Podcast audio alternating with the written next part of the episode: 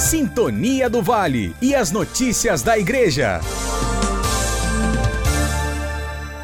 Dia de finados na região pastoral de Resende. Nesta terça-feira, dia 2 de novembro, as paróquias Santa Cecília, Nossa Senhora da Conceição e Sagrada Família iriam promover celebrações eucarísticas na capela mortuária do Alto dos Passos, em Resende.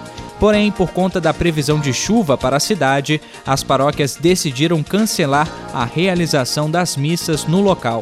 Portanto, os fiéis irão poder participar da celebração eucarística no dia de finados nas paróquias de origem. Vamos acompanhar a programação. Missa na Igreja Matriz da Paróquia Nossa Senhora da Conceição às 6 horas da noite na Igreja Matriz da Paróquia Nossa Senhora de Fátima, missa às 7 horas da noite.